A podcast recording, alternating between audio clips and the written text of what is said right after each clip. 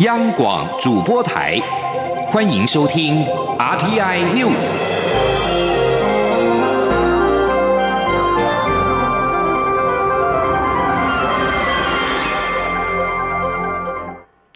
各位好，我是主播王玉伟，欢迎收听这节央广主播台提供给您的 RTI News。今天是二零一九年十一月二十号，新闻首先带您关注。台商回流、海外资金汇回，近期成为蓝绿攻防焦点。经济部长沈荣金十九号晚间拿出数据及厂商名单唱名，强调台商回流新台币七千亿元投资是现在进行式。其中二十九家台商计划年底前投资五百九十二亿来增设产线，一百一十三家。业者投资一千六百六十一亿元新建厂房，预计今年一共可以有两千两百五十三亿元投资落实，绝对不是灌水与欺骗，而且规模也比过去马政府台商回流方案的实际投资还要更大。前天记者谢嘉欣的采访报道。经济部次长林全能十八号在立法院财委会答询表示，目前台商回流投资都是先运用国内资金，还没有看到海外资金汇回，遭到国民党立委曾明宗痛批，政府宣称海外投资达新台币七千亿，实际上根本是挂零。而国民党总统参选人韩国瑜十九号也批民进党政府以欺骗治理国家，蔡总统则是强调台商回流投资大爆发是千真。万确的事。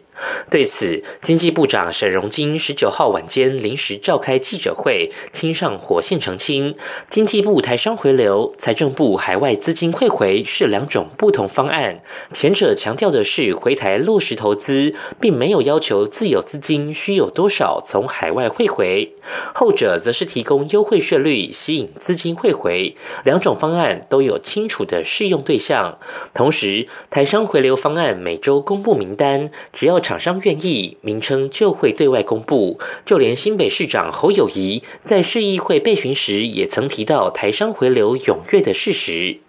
沈荣金也拿出数据及厂商名单，一一唱明，说明今年约有两千两百五十三亿元投资可以落实，包括二十九家业者因应贸易战急单而投资五百九十二亿元增设产线，另外则是一百一十三家业者砸一千六百六十一亿元新建厂房两大类。他说。一百一十三家新建的工厂，有大概一千六百六十一亿。这里面呢，就是分三种，九十九家就是今年底会动土，而且呢进行厂房整建，有七家会完成厂房整建，而且会同时安装设备。另外还有七家是年底就会完工来量产。所以综合以上。这些都是切切实实的投资，绝对不是欺骗。至于行政院前政务委员朱云鹏认为，台商回流七千亿元对今年前三季经济成长的帮助应为零。沈荣金则回应，厂商都已经开始扩厂、新建厂房、产线、购买设备，怎么会对今年 GDP 没有贡献？经济部投资台湾事务所执行长张明斌则补充，主计总处为调查此事，曾派员来主案盘点，经计算，前两季台商回流对 GDP 贡献达到四百亿元。沈荣金也强调，今年回流方案不是常态性投资。马政府二零一二到二零一四年也曾推台商回流，两年累积一千五百亿元实际投资。而今年蔡政府台商回流方案则已逼近七千预计今年可落实两千两百五十三亿元。两者规模一比，就知道今年方案并非常态性投资。中央广播电台记者谢嘉欣采访报道。对于台商回流，目前还没有看到来自海外的资金。国民党总统参选人韩国瑜批评民进党政府以欺骗治理国家。蔡英文总统十九号下午表示，不能因为没有从其他地方。汇钱回来就代表没有投资，因为这一次急单跟转单效应来得很快，所以很多厂商是就地扩充在台湾现有的生产机器，并且以自有或在地的资金支援台商回台投资，是确实正在发生的事。交通部在十九号宣布，台湾荣获美国二十一世纪优质船舶计划的肯定，成为全球二十七个优质船舶国家之一。从七月份开始，凡是行驶美国航线的长荣及阳明海运停留美国港口的检查周期将下降为每三年一次，而这项资讯也将同步公开在美国。海岸防卫队及欧洲海事安全局的网站向全球宣告，台湾的国际船队是优质的船舶。今天，央网记者吴丽君的采访报道。交通部航政司十九号表示，台湾定期航行美国航线的国籍船队，包括长荣海运及阳明海运各七艘轮船，近三年共有五十七艘次停靠美国港口受检，结果每艘次都通过美方检查，从未遭美方滞留，显示我国轮在航行安全及环保方面的作为，获得美方高度的肯定。进而在今年初通过美国海岸防卫队二十一世纪优质船舶计划的审查。航政司长叶贤龙表示，美国二十一世纪优质船舶计划是美国海岸防卫队自两千零一年开始实施的计划，以遏制不符国际公约的次标准船进入美国，同时鼓励航商精进船舶管理，维持高品质。的船队，至于成为优质船舶的门槛，包括近三年传奇国的船舶每年在美国港口至少要受检十次；其次，船舶受检未遭滞留的平均几率低于百分之一。因此，台湾获得美方优质船舶的肯定后，自今年七月起，即可成为全球二十七个优质船舶国家之一。国轮停。留美国港口的检查周期也将下降为每三年一次。美方除了在十月下旬主动告知我政府外，交通部也在十一月十一号正式接获美方颁发的传奇国证书。叶协龙说：“台湾荣获美国二十一世纪优质船舶计划的肯定。那美方呢，也正式以台湾为传奇国的国民。”授予我方这个传奇国的证书，跟加拿大、德国还有日本等二十七国的船舶同时被视为优质船舶。那同时这样的一个资讯，除了美国 Coast Guard 之外呢，也会同步公布在欧洲海事安全局的网站。向全球来宣告，台湾的国轮船队是优质的船舶。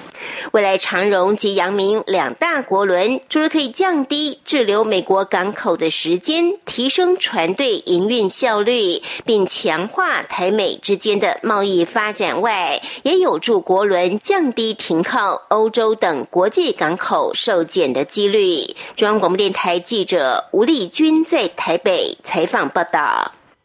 继续关注的是选战焦点。蔡英文总统与副手赖清德十九号下午一同到中选会登记参选总统、副总统选举。蔡总统表示。在香港情势恶化、中国积极介入台湾选举的情况之下，他与赖清德登记参选格外具有意义，体现中华民国台湾是主权独立的国家，人民可以自由意志选出自己的总统，也代表这是多元自由的国家，政党可以自由竞争。赖清德则表示，未来他与蔡总统将进一步提出福国利民的政策，到每一个城市、每一个选区争取国人的支持，达到这一次的选举总目标，也就是赢得总统大选，民进党立委席次过半。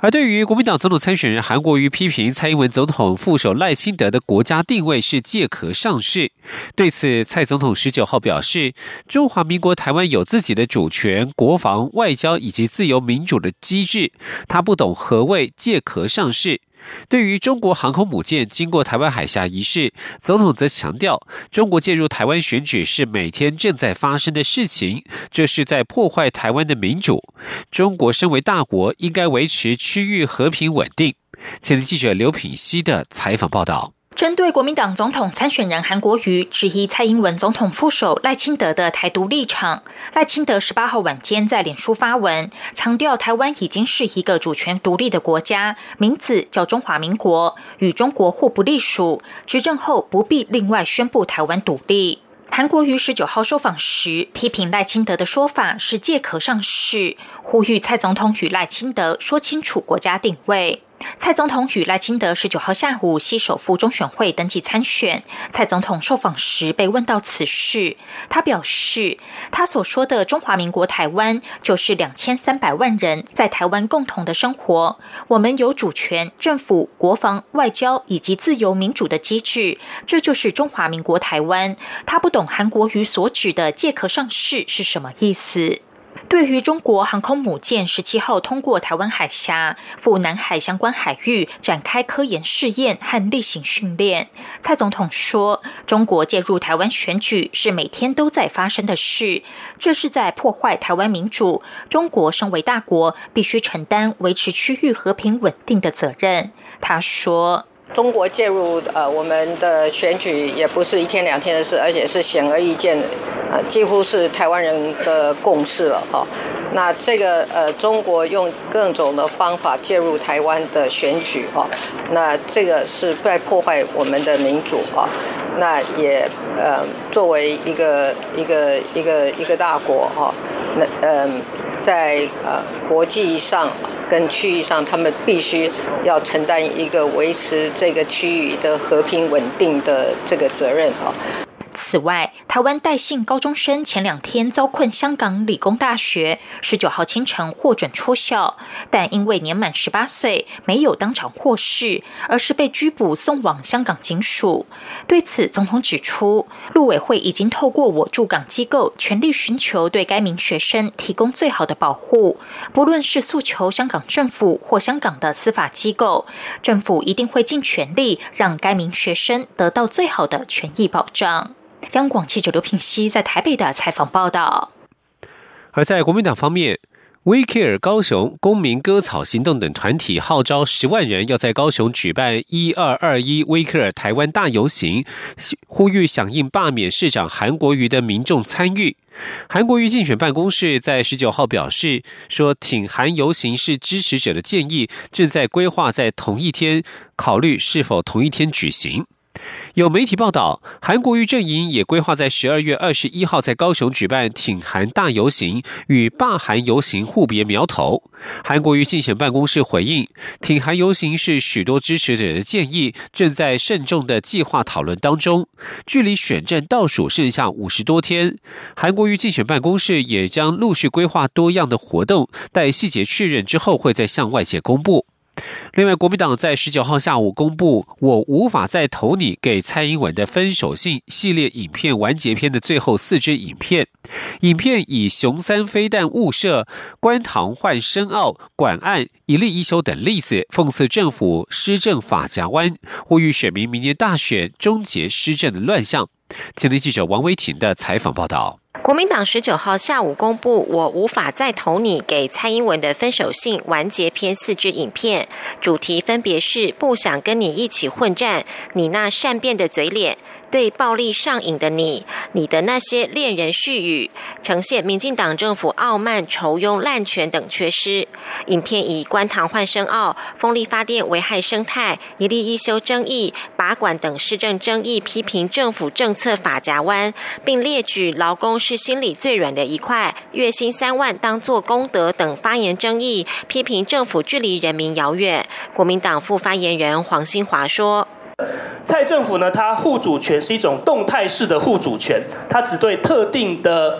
地区特定的事情护主权，其他的话呢，他一概不管。第二个呢，蔡政府上任前告诉我们要谦卑再谦卑，可是他上任之后，我们的人民呢，只能举起酒杯，不断的自己宿醉，谦卑再谦卑。同时呢，我们大家要消弭社会的贫富差距，可是蔡政府却不断的制造绿色贫富差距，不管是用筹庸也好，不管是用错误的能源政策，包括风电压花很多的钱好，蔡政府不断的在制造绿色的贫富差距。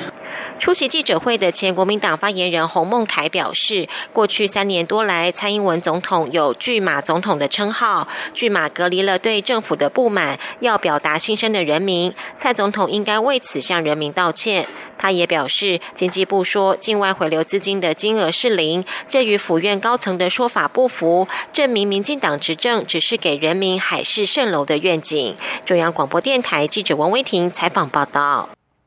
继续关心一则国际消息。国际特色组织十九号表示，伊朗上周因为调高油价而引发的示威，已经在二十一个城市造成至少一百零六名示威者丧生。联合国对此表示忧心。国际特赦组织在声明当中表示，实际丧生的人数可能远高于此，部分通报显示已有多达两百人丧生。联合国人权办公室表示，伊朗当局据传以实弹对付示威者，在全国各地造成大量死亡，令人忧心。不过，联合国人权办公室发言人科维尔表示，由于伊朗当局已经管制网络三天等因素，确切的死亡人数目前难以证实。科维尔在日内瓦呼吁伊朗当局与维安部队应该避免使用武力驱散和平集会，也呼吁抗议者和平示威，不要诉诸肢体暴力或破坏财产。伊朗政府在十四号宣布调涨汽油价格，引发全国抗议四起。这里是中央广播电台。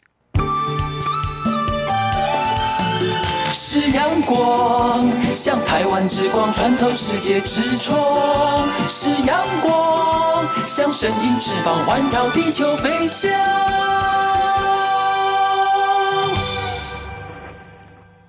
各位好，我是主播王玉伟，欢迎继续收听新闻，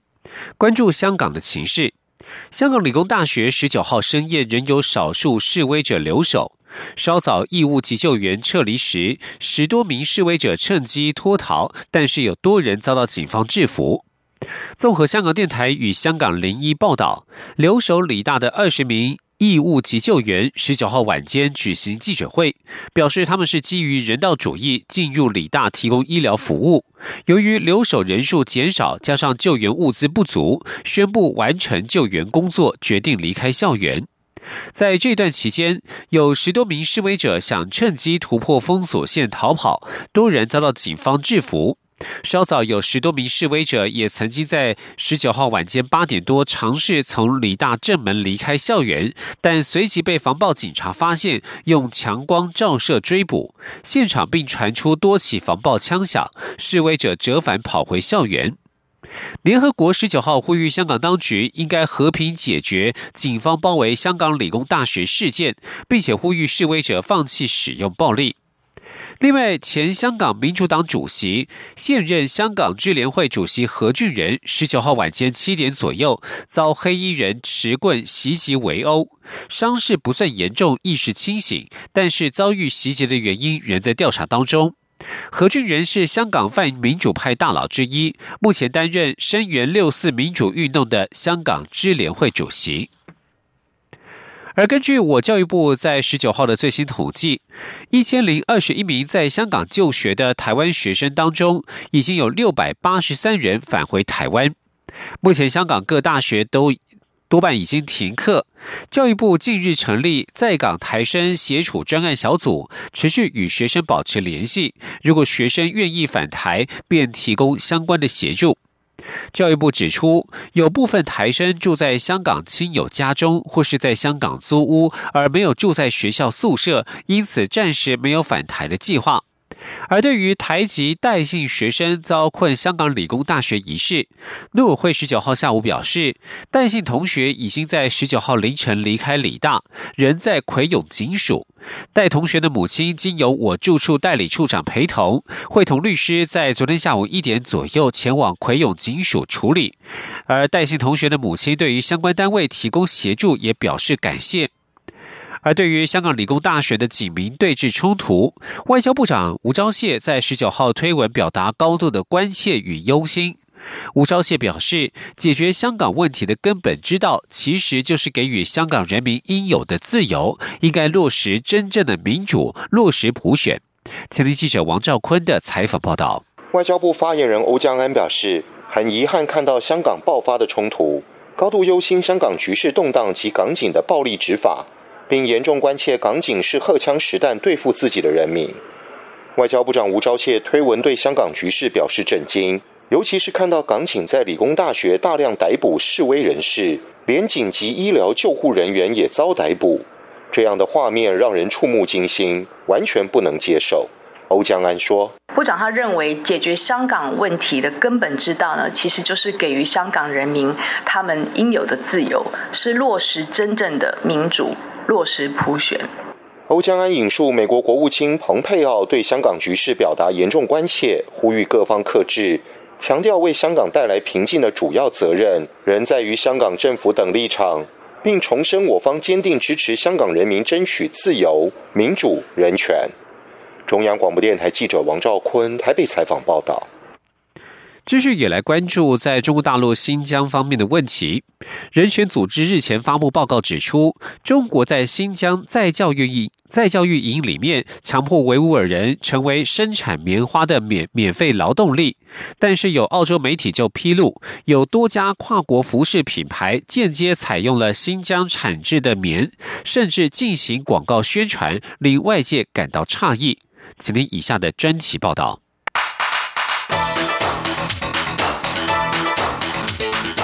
专题报道。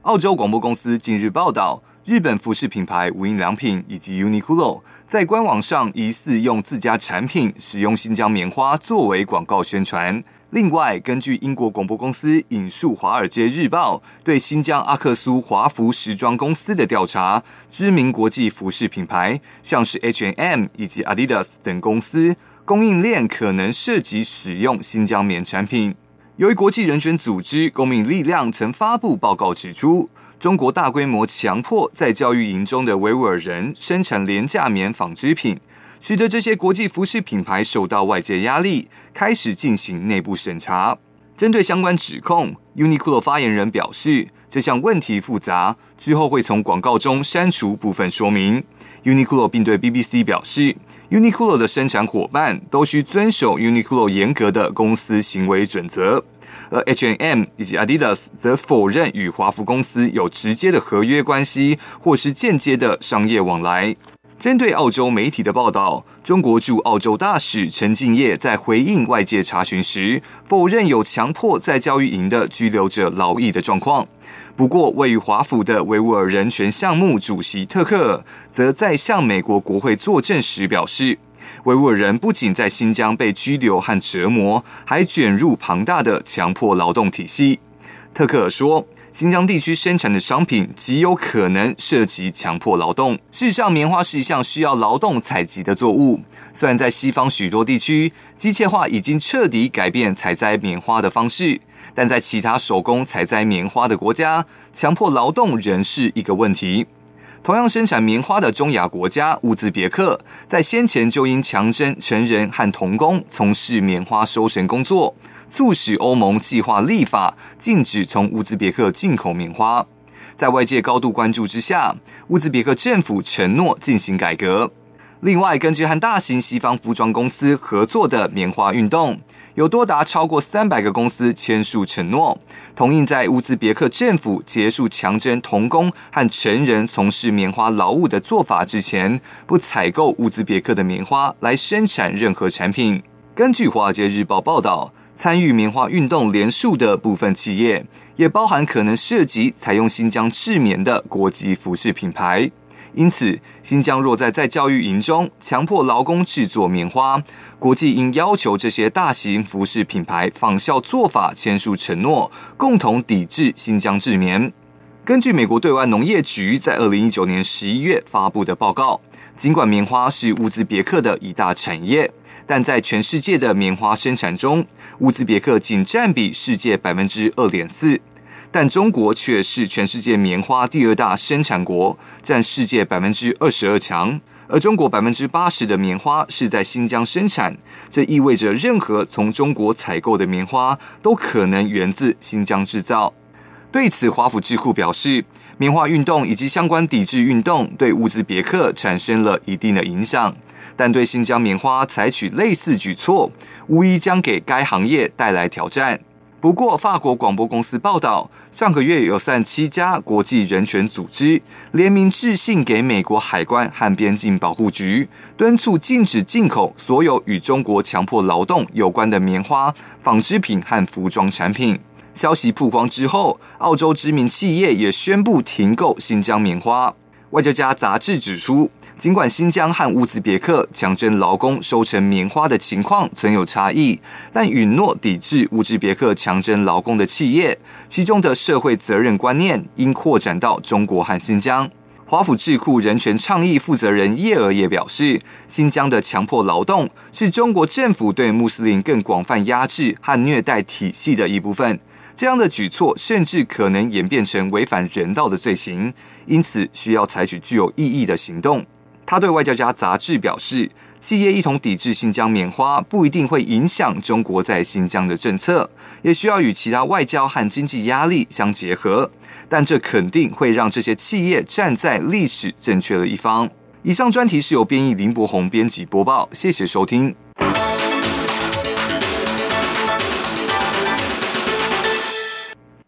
而在台湾所生产的农产品，则是可以放心的使用。农委会苗栗农农业改良场是台湾桑树栽培研究的大本营。有鉴于近几年市面上强调健康舒压的桑叶茶当道，但却具有青草味。苗改厂结合了茶改厂的特色茶制成技术，推出了三种风味的桑叶茶，不仅去除了青草味，也将具有安定神经的高保量提高三倍，成为全球首创结合茶叶制成的高把桑叶茶，大幅扩大外销利基。请听记者陈林信宏的采访报道。桑叶含有许多对人体有益的营养成分，包括蛋白质、多种氨基酸、多酚化合物、类黄酮及可溶性糖类等机能性成分，也含有可以安定神经以及舒眠的嘎巴成分。由于不含咖啡因，因此在市面上相当受不能饮用含咖啡因饮品的消费者青睐。目前市面上的桑叶茶通常只直接烘干烘焙，